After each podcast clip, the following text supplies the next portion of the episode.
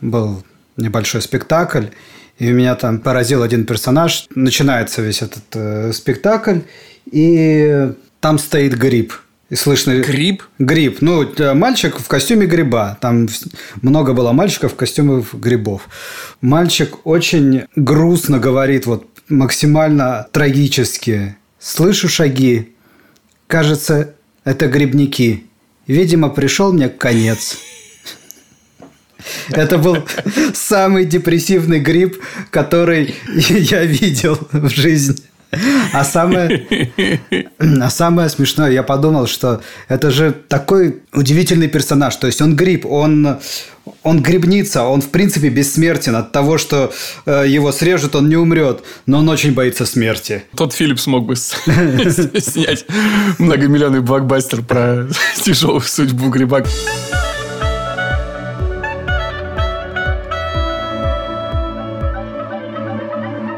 Добро пожаловать в авторскую комнату. Это подкаст о сценаристов, для сценаристов, о всеми нами так любимом сценарном мастерстве.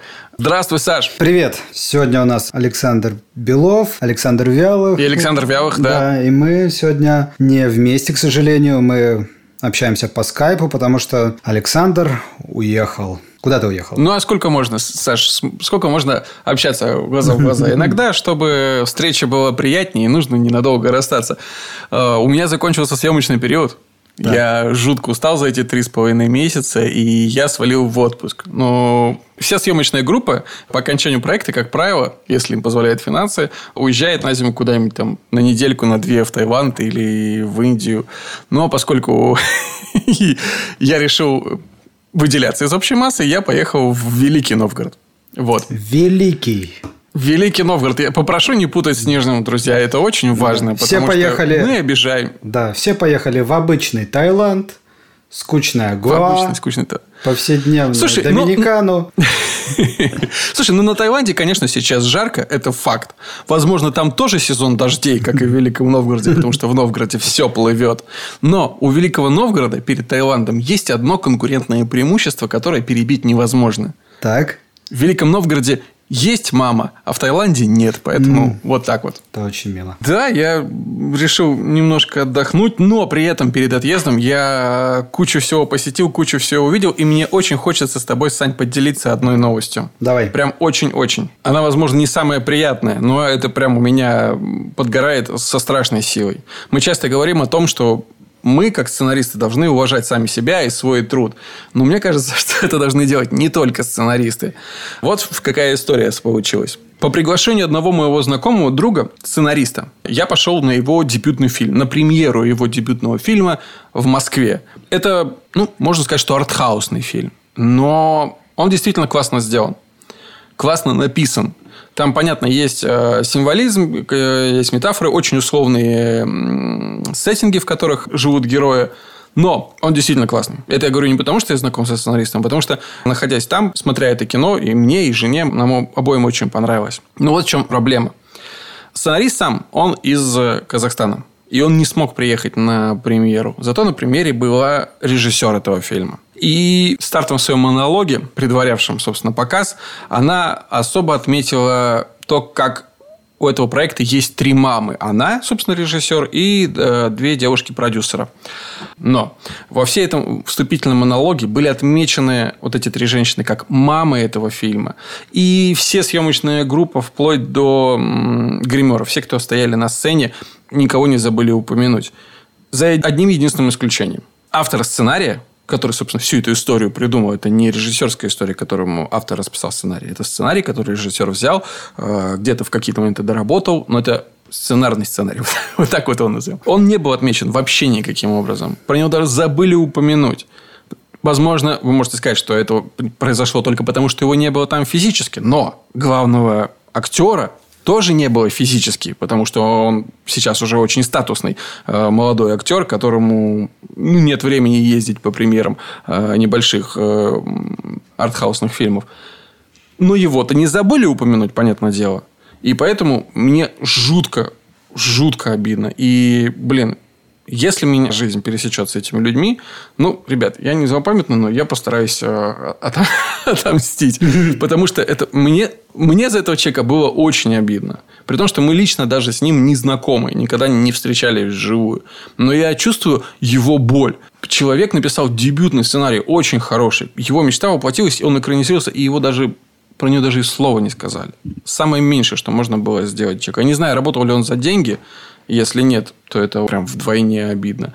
Но, блин, когда ты такое делаешь, небольшое локальное дело, э, некоммерческий фильм, просто для души, там очень много людей, я так понимаю, работало практически задарма. Деньги собирались на Планета Ру или на еще каком-то кикстартере. Два слова – это что, так трудно? Да, к сожалению, с этим борются все.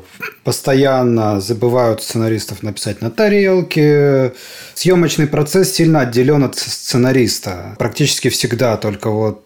Ну, в сериалах, наверное, получше, а в кино действительно роль сценариста очень занижена, неоправданно занижена, я считаю, так как э, это человек, который придумал эту историю. Вот если без какого-то другого человека этот паровозик хоть как-то может ехать, то собраться всей съемочной группой и импровизировать 80 смен или 60 точно не получится. Поэтому, да, нам нужно говорить о сценаристах. Согласен. Ну, короче говоря, сценаристы, которые выбиваются в продюсеры, сценаристы, которые добиваются чего-то в индустрии, чей голос слышен, всячески должны напоминать э, о том труде, который они делают, и о тех людях, которые, ну, в силу своей молодости пока не могут об этом громко сказать.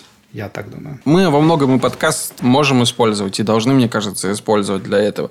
Поэтому вот прямо здесь и сейчас я говорю, Никита Касимцев, замечательный сценарист, проделал прекрасную работу и написал сценарий для отличного фильма. Как называется? Никита Касимцев, ты молодец. Фильм называется «Котел». Ребят, я не знаю, наверное, вам нужно сходить посмотреть. Мне кажется, здесь это общий труд, и можно просто получить удовольствие, потому что фильм действительно этого заслуживает. Классная работа. Вот. Окей, что еще какие-то фильмы ты смотрел? Ты же выбрался на волю. Теперь тебе можно ходить Слушай, в кинотеатры. да, я посмотрел уйму всего. Я посмотрел за этот период, естественно, я просто расчехлил какой-то э, фильмомет и начал выстреливать им себе в мозг.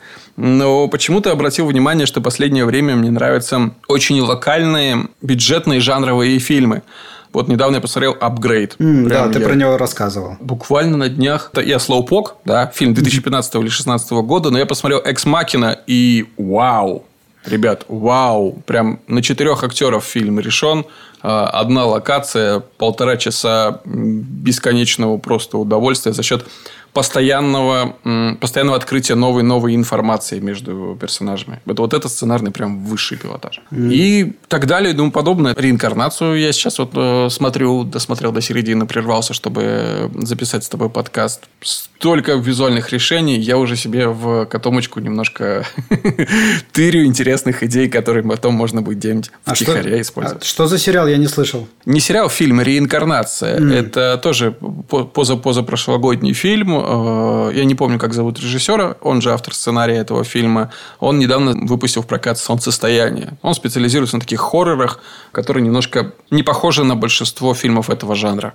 С примесью то ли комедии, то ли какой-то черной реальности. Классно классно. Не знаю, почему мне такой жанр начинает нравиться больше, чем какие-то откровенные блокбастеры. Но, возможно, потому что мне, как и Мартину Скорсезе, немножко набил оскомину все это буйство экшена. Да, я тоже, наверное, смотрю более какие-то камерные истории. Я наконец-то добрался до зеленой книги. Ты смотрел? Да, конечно. Мне кажется, очень хороший фильм, все понятно, все награды.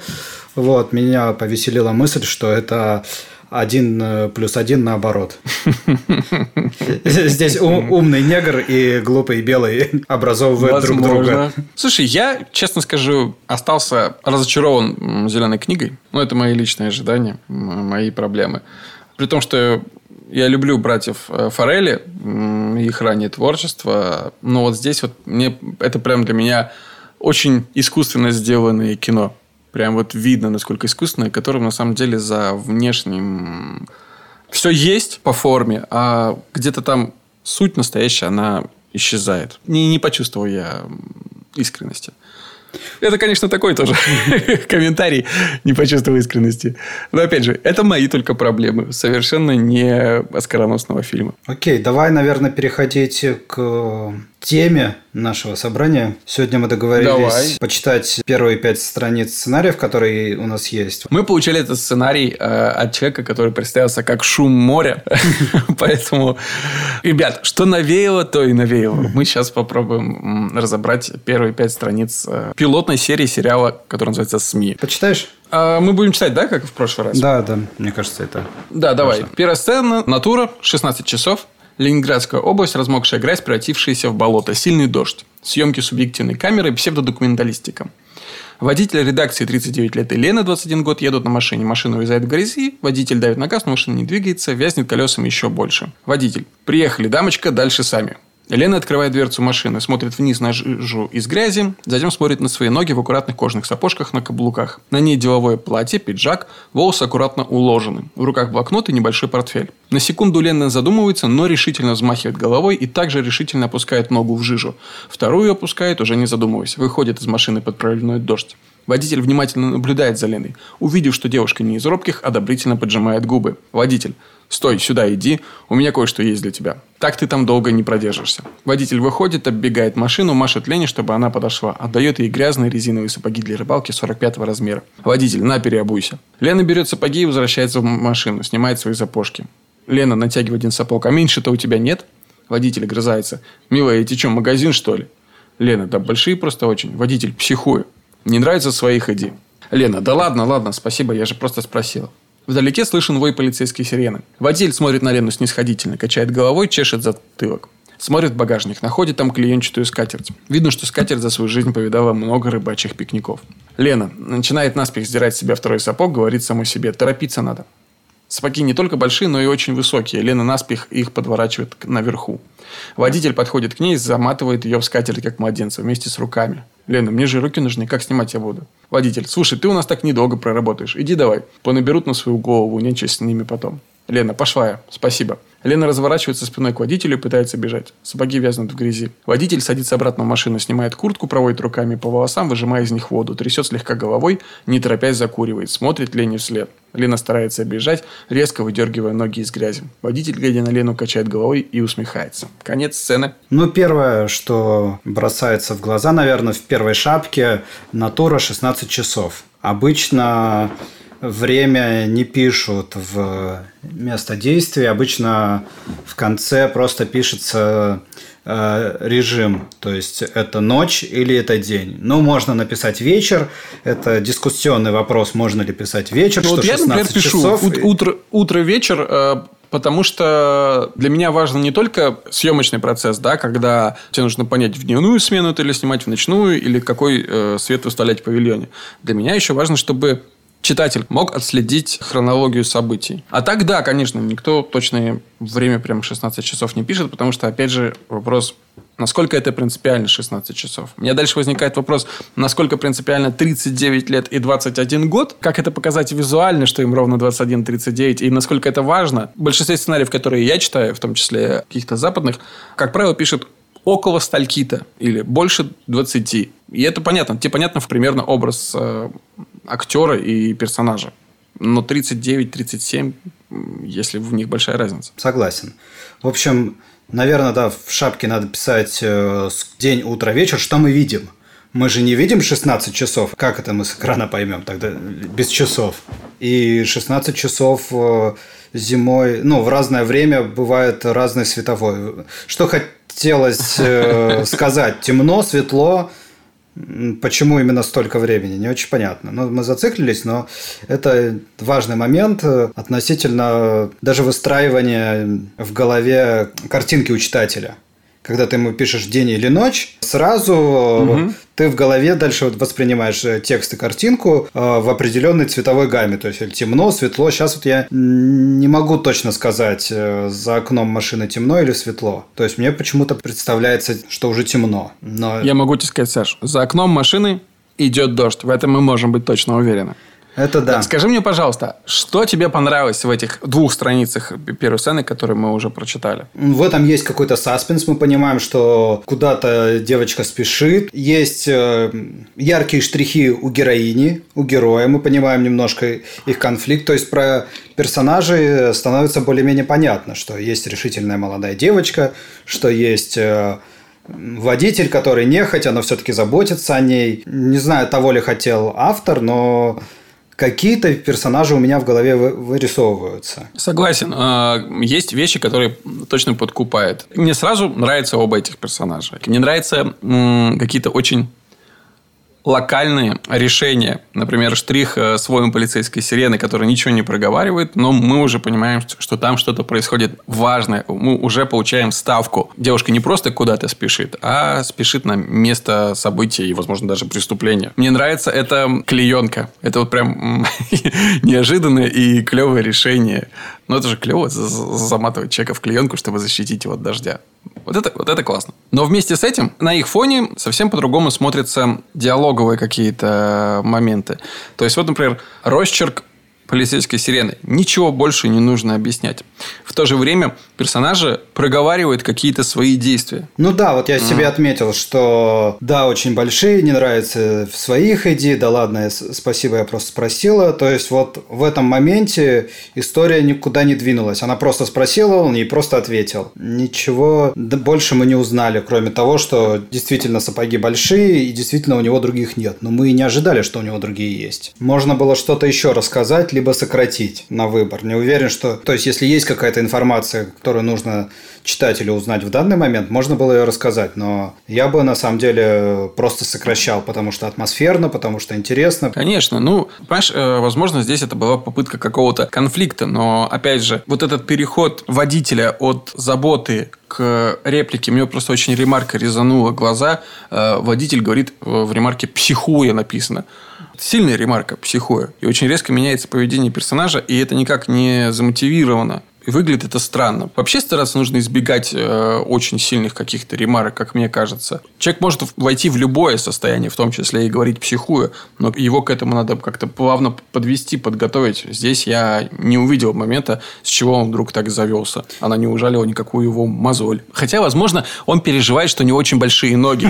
И это его какая-то детская травма. Тогда да. Но здесь, мне кажется, это не совсем правда. И серьезно, это, вот этот разговор, который здесь на полстраницы, можно было сократить до двух реплик. Да, а, меня немножко еще просто, наверное, смутило, оборачивает, где это как младенца или как-то так. Э, да, не очень понял, как это сделано, но накинул на плечи-то. Даже если дождь идет, то, скорее всего, с головой, как, как дождевик не очень просто представил, как это можно сделать. Согласен, но, но может быть у шума моря, извините, я буду смеяться каждый раз. Может быть, у шума моря э, есть представление о том, как это сделать. Может быть, он в реальности так э, заворачивает взрослых людей. И вот важная на самом деле вещь. Смотрит Лене вслед. Лена старается бежать. То есть, она сильно торопится. Несмотря на то, что ей угу. тяжело бежать, она торопится но торопится она только здесь. А до этого она сидит с ним и разговаривает. О сапогах... Хорошее замечание. Она бы могла, наверное, даже и говорить, но из ее диалога нет у меня ощущения, что она торопится. И поэтому, когда она потом резко начинает бежать, возникает диссонанс, как будто она только что заторопилась. А мне кажется, что автор хотел сказать, что сразу они торопятся, сразу полицейская сирена едет. А она говорит, да ладно, спасибо, я просто спросила. Немножко по-другому люди, мне кажется, говорят, когда куда-то спешат. Они торопятся, они чуть-чуть нервничают. Весь диалог, э, мне кажется, нужно немножко по-другому окрасить. Сразу задуматься, что Лена очень спешит, и писать э, именно с этим ощущением. Тогда Согласен. и получится немножко все равно больше напряжения. Согласен полностью. Еще одна, одно замечание. В самом начале здесь тоже есть комментарий. Съемки субъективной камерой, псевдодокументалистика. И вот это меня немножко сбивает с толку, поскольку эта ремарка сразу под шапкой сцены, значит, она имеет большое значение. Поскольку все дальнейшее, видимо, мы видим именно таким образом. Я понимаю, что такое псевдодокументалистика, понимаю, что такое мокюментари. Я не понимаю, что такое съемки субъективной... Нет, я понимаю, что такое съемки субъективной камеры. Это когда ты, собственно, отражаешь камерой взгляд человека. Но в данный конкретный момент я не понимаю, как э, выглядит эта сцена, что хотел автор сказать вот этой ремаркой взгляд на водителя мы видим с точки зрения Лены, ну тогда это точно не псевдодокументалистика. А если это псевдодокументалистика, то, скорее всего, нужен кто-то с камерой, как э, Горько. Э, Spinal Tap или Горько, или там э, американский вандал. Ну, то есть, нужен кто-то, персонаж, который держит эту камеру. И опять же, я здесь не вижу этого человека. Поэтому меня немножко сбивает это с толку. Возможно, здесь эта ремарка вообще не нужна. Шум моря. Шум моря. Подумай об этом. Да, мне кажется, что ну что, пойдем либо, дальше? либо одно, либо другое. Вторая сцена тогда, да? Да, да. Натура, Ленинградская область, стройка многоэтажного ЖК. Лена и сторож, 57 лет. Теряя сапоги, Лена подбегает к бетонному забору, подходит к проходной. Лена, сторожу, пройти можно? Сторож, кого вам? Лена, главного вашего. Сторож, по какому вопросу? Лена, я из издания. Сторож замахиваюсь. А ну, пшла отсюда. Лена, это правда? Сторож, Пшла отсюда, я тебе сказал. Сейчас собак выпущу. Лена смотрит на него внимательно. Сторож решительно хмурит брови и делает шаг на Лену. Лена отходит назад. Делает вид, что возвращается. Сама же оббегает забор с другой стороны. По дороге с нее слетает наполовину скатерть, освобождая руки. Лена хватает скатерть за края. Вдалеке у забора она видит свалку из досок переломанных бетонных блоков. Бежит к ним, забирается сверху на гору. Руками цепляется за край забора. Смотрит вниз по ту сторону забора. Ничего, только грязь, немного песка и гравия. Лена себе под нос. Отлично. Подняв платье так, чтобы оно ей не мешало, Лена поднимает одну ногу на забор. Второй отталкивается от бетонной плиты, но скатерть слишком жесткая и большая. Путаясь скатерти и сапогах, Лена летит вниз. Бьется с размаху щекой землю и гравий. Пару секунд так и лежит, запутанная в скатерти со слетевшим сапогом и задранным платьем. Поднимает голову, щека расцарапана. Лену выходят две огромные сторожевые собаки. Испуганно Лена пятится назад, не вставая на ноги. Титр месяц назад. Да, собственно, это вторая сцена, которая как раз помещается на страницу. Гораздо меньше диалогов, гораздо больше действия. Круто. А, да, гораздо больше напряжения. Да. Собаки это всегда напряжение. Собаки, ну, травма, кровь, э, грязь. Ну, круто. Мне нравится, на самом деле, как э, много действий написано. Рисуется картинка. Вот. Согласен. Но Опять же, на фоне действий, которые намного интереснее, чем в первой сцене, немножко просаживаются диалоги, если ты понимаешь, о чем я. Да, да, да. Я вот себе даже отметил момент, что есть начало, пройти можно кого главного по какому вопросу. Я из издания а, ну, пошла отсюда. Вот это все можно было безболезненно удалить и сразу начать с Лена подбегает и говорит, это правда, а сторож говорит, пошла отсюда. Ничего ценного нам мы не потеряем. Согласен полностью. А, меня немножко еще сбивает как я понимаю, и, видимо, ты также считал, что вопрос Лены «это правда?» видимо, относится к какому-то событию. Да. Собственно, ради которого она сюда и приехала, а не к э, реакции сторожа. Типа, не может она поверить, что он ее отсюда прогоняет. И это интригует, это классно. Просто как-то здесь так не подведено. Я согласен в том, что м- гораздо короче можно было сделать. Пол страницы э, спокойно можно да. было бы потерять. А лучше, конечно, не потерять. Лучше, конечно, э, найти какой-то интересный план. Помнишь, мы всегда сталкивались с, такой, с таким вопросом, и всегда, когда кто-то приходит, э, и у него что-то не получается, у нас всегда спрашивали, а в чем был его план? Так же и тут, э, вот я могу спросить, а в чем был ее план? Что она придет, ее просто пропустят? Она настолько наивна, что-то не похоже. Она, он, блин, рвется там через забор и так далее. Мне кажется, было бы ну, мы... интереснее, что все-таки у нее был какой-то план он не сработал, и тогда она полезла через забор. Я согласен, но мы с тобой рассуждаем, находясь вне контекста, поскольку мы не знаем, в чем, собственно, дело. Может быть, она и не была готова к такой реакции сторожа и рассчитывала, что ее пустят. Может быть. Просто план, а, да, возможно... может быть, но да, просто да. план какой-то необычный, это всегда способ сделать более интересным своего персонажа добавить каких-то красок, потому что сторож это преграда, и все ее будут преодолевать по-разному. Фома по одному, а доктор Быков по другому, а еще кто-то из третьего сериала по третьему. Джек Воробей по четвертому. Небольшое отступление, просто увидел сегодня новость, что но новых пиратов Карибского моря будет снимать Крейг Мейзен. Да ты что? Да. М-м-м. Вот это, конечно, новость так новость. Немножко даже затмила шум моря э, в моих ушах. Да, план мог бы быть похитро выдуманней. И шаг дальше, он тоже мог бы быть чуть-чуть посложнее. Потому что сейчас так очень удобно выглядит, что у забора есть какое-то место, которое специально так создано, чтобы через этот забор было проще перелезть. Вообще, заборы так не устроены. И если они стоят для чего-то, то, скорее всего, э, вокруг них э, ну, не будет создаваться автоматически такие места. Ну, или, по крайней мере, можно было бы увидеть ее какую-то выдумку или настойчивость, чтобы она тащит что-то прям вот хрупкая девушка 20 лет, тащит что-то очень тяжелое для того, чтобы выстроить себе вот это вот помост, по которому она переберется через забор. Или, наоборот, она готова залезть на чужую машину, там, с работающей сигнализацией и всем прочим, наплевать ей на частную собственность, настолько ей нужно на, вот на ту сторону. Да, я с одной стороны согласен, с другой стороны, так как э, место было вроде бы удобное, но с другой стороны не очень, она вся там ободралась и упала, и это еще привело к собаке, то есть Здесь меня не сильно резануло. Понятно, что странновато. Нет, если, я... если я сейчас начну себе прям представлять конкретно забор с, с кучей у забора, немножко может возникнуть диссонанс. Но может и нет. Я, не, я понимаю. Я закидываю удочки еще дальше. Можно было бы улучшить. Точно можно. Э, титр месяц назад. Да. И дальше мы уйдем месяц назад. И вот что мы получается, так и не узнаем, что же имела в виду Лена, когда спрашивала, это правда. И... Нет, не узнаем. Я понимаю, что вот это то, что должно держать, это тайна такая, но я не... Это, возможно, вкусовая вещь. Не фанат таких неопределенных тайн.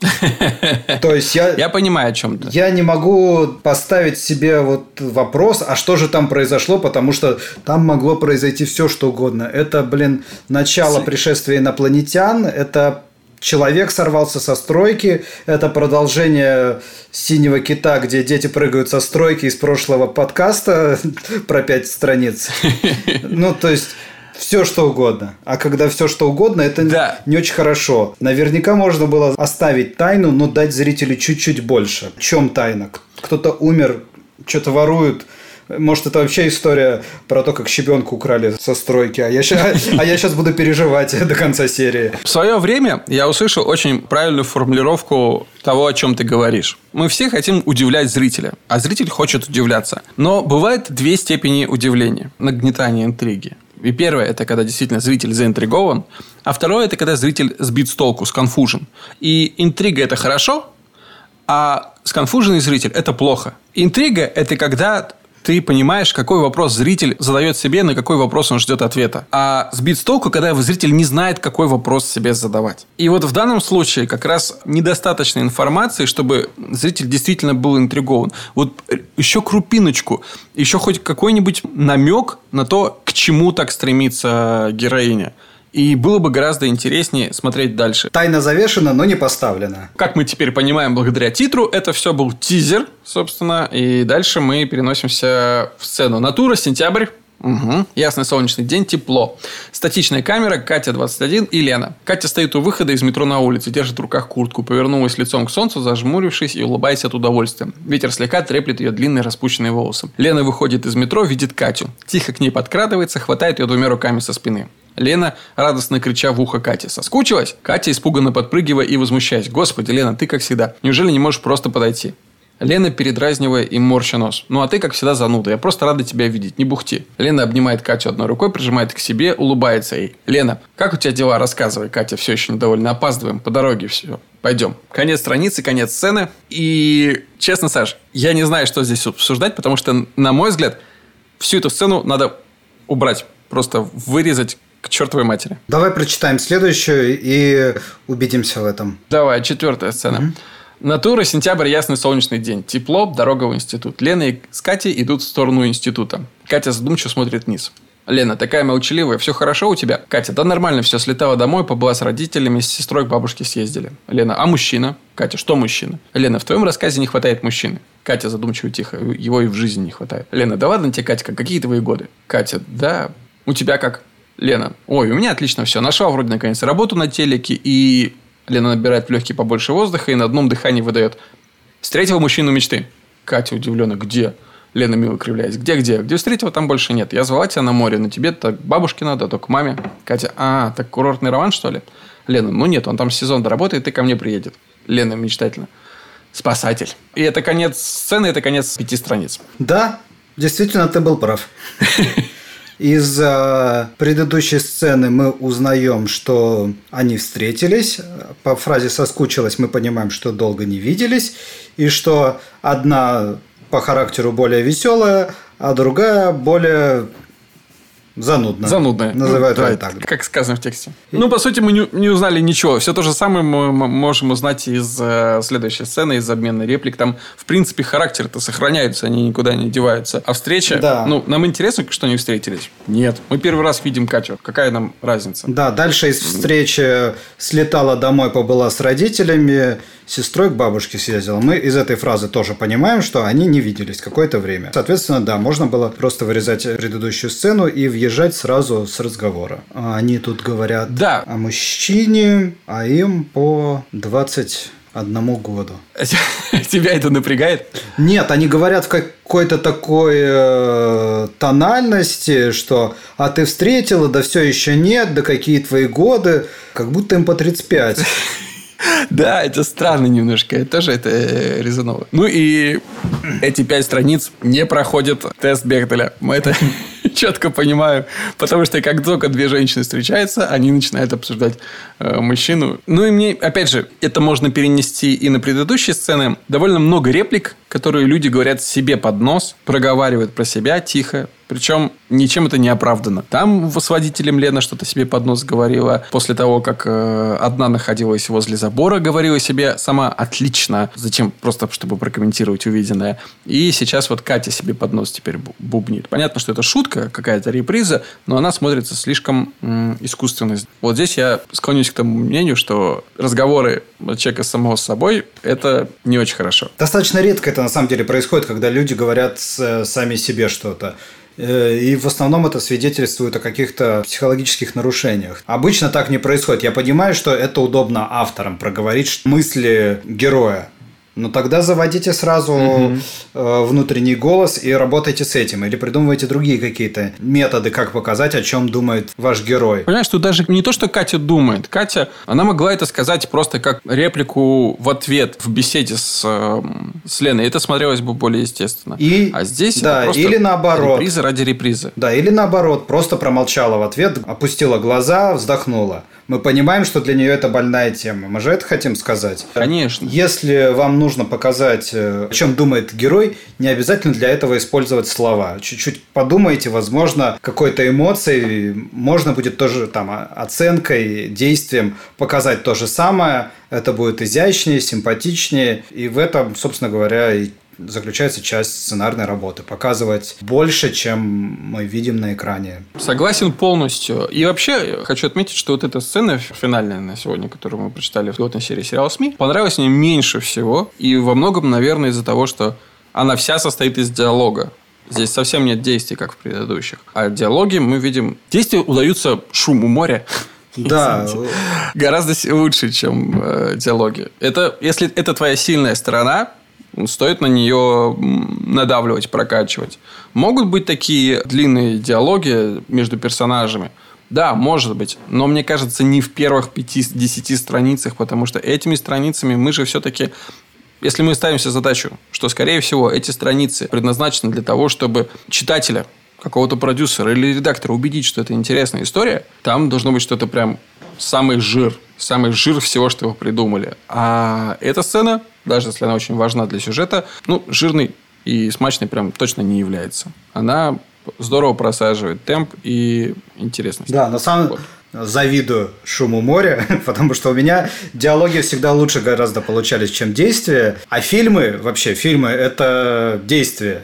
В кино надо показывать, в сериалах можно рассказывать. Это очень важный навык, крутой, который, я думаю, что можно прокачивать. Потом подтянуть немножко диалоги, можно будет писать круто фильмы. Я вот недавно посмотрел несколько серий на кинопоиске, вышел такой мультик, который называется «Первобытный». Там про первобытного а... человека и его динозавра. Там вообще нет слов. Да-да-да, я что-то такое видел на, нет, на Netflix, по-моему, в рекомендациях или нет. Где-то я видел, да, картинку, я понимаю, о чем ты говоришь. Вот. И как? Там вообще нет реплик. Вообще такая драма, напряжение, экшен, вообще нет слов. Просто очень круто. Я, угу. Когда я вижу такие вещи, которые я не понимаю, как придумать целиком 24-минутную серию без слов, а там сезон, я думаю, ну, блин, круто. Ну, а действительно, человек еще не научился разговаривать, динозавр не умел, но ты понимаешь, как у них отношения развиваются.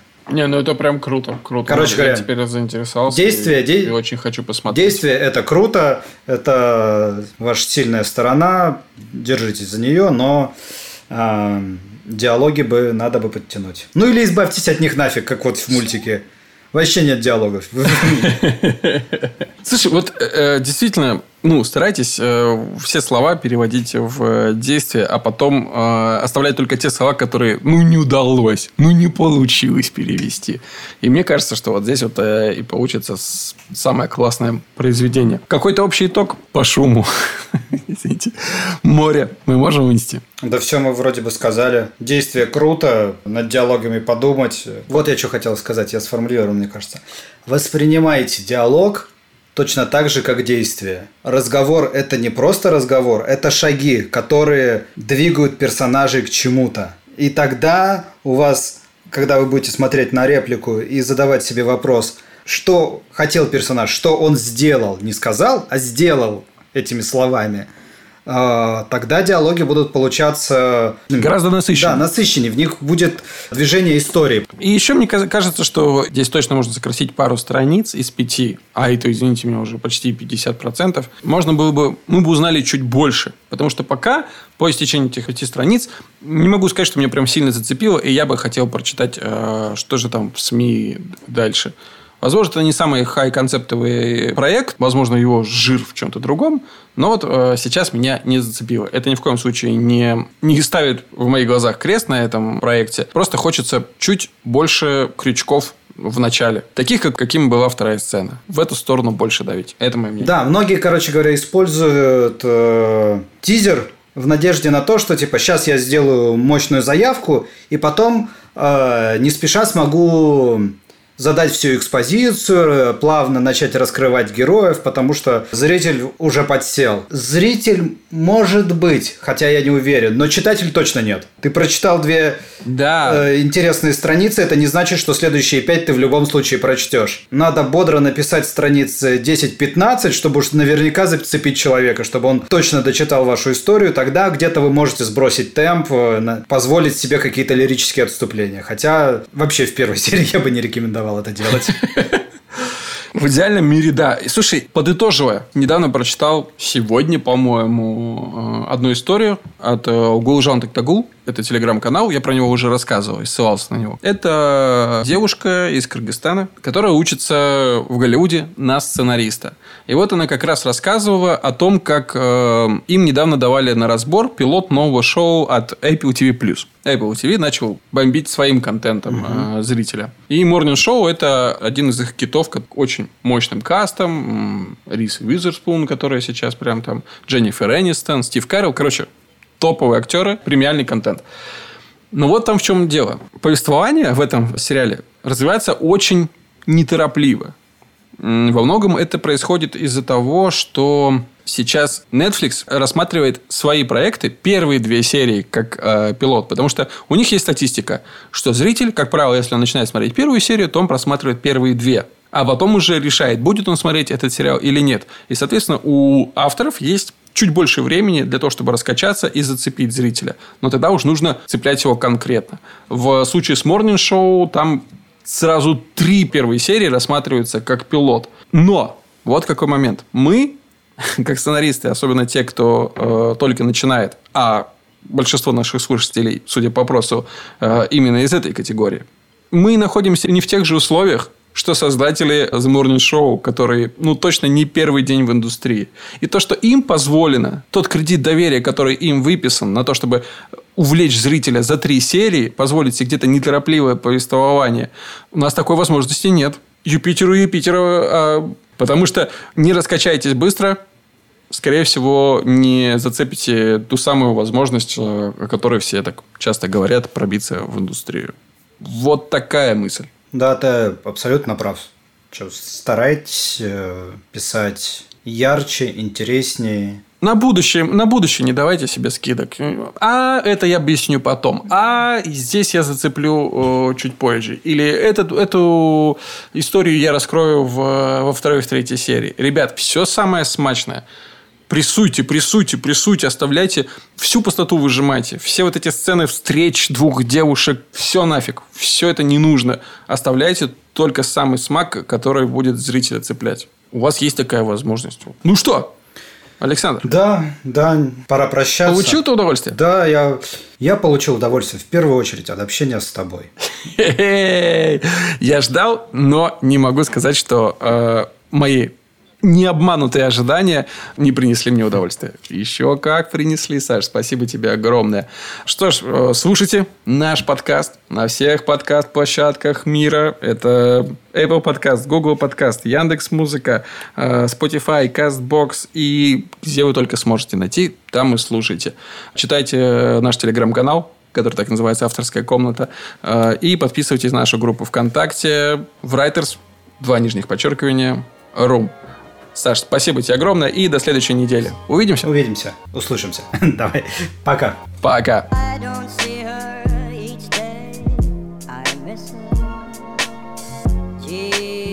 What a thrill each time I kiss her.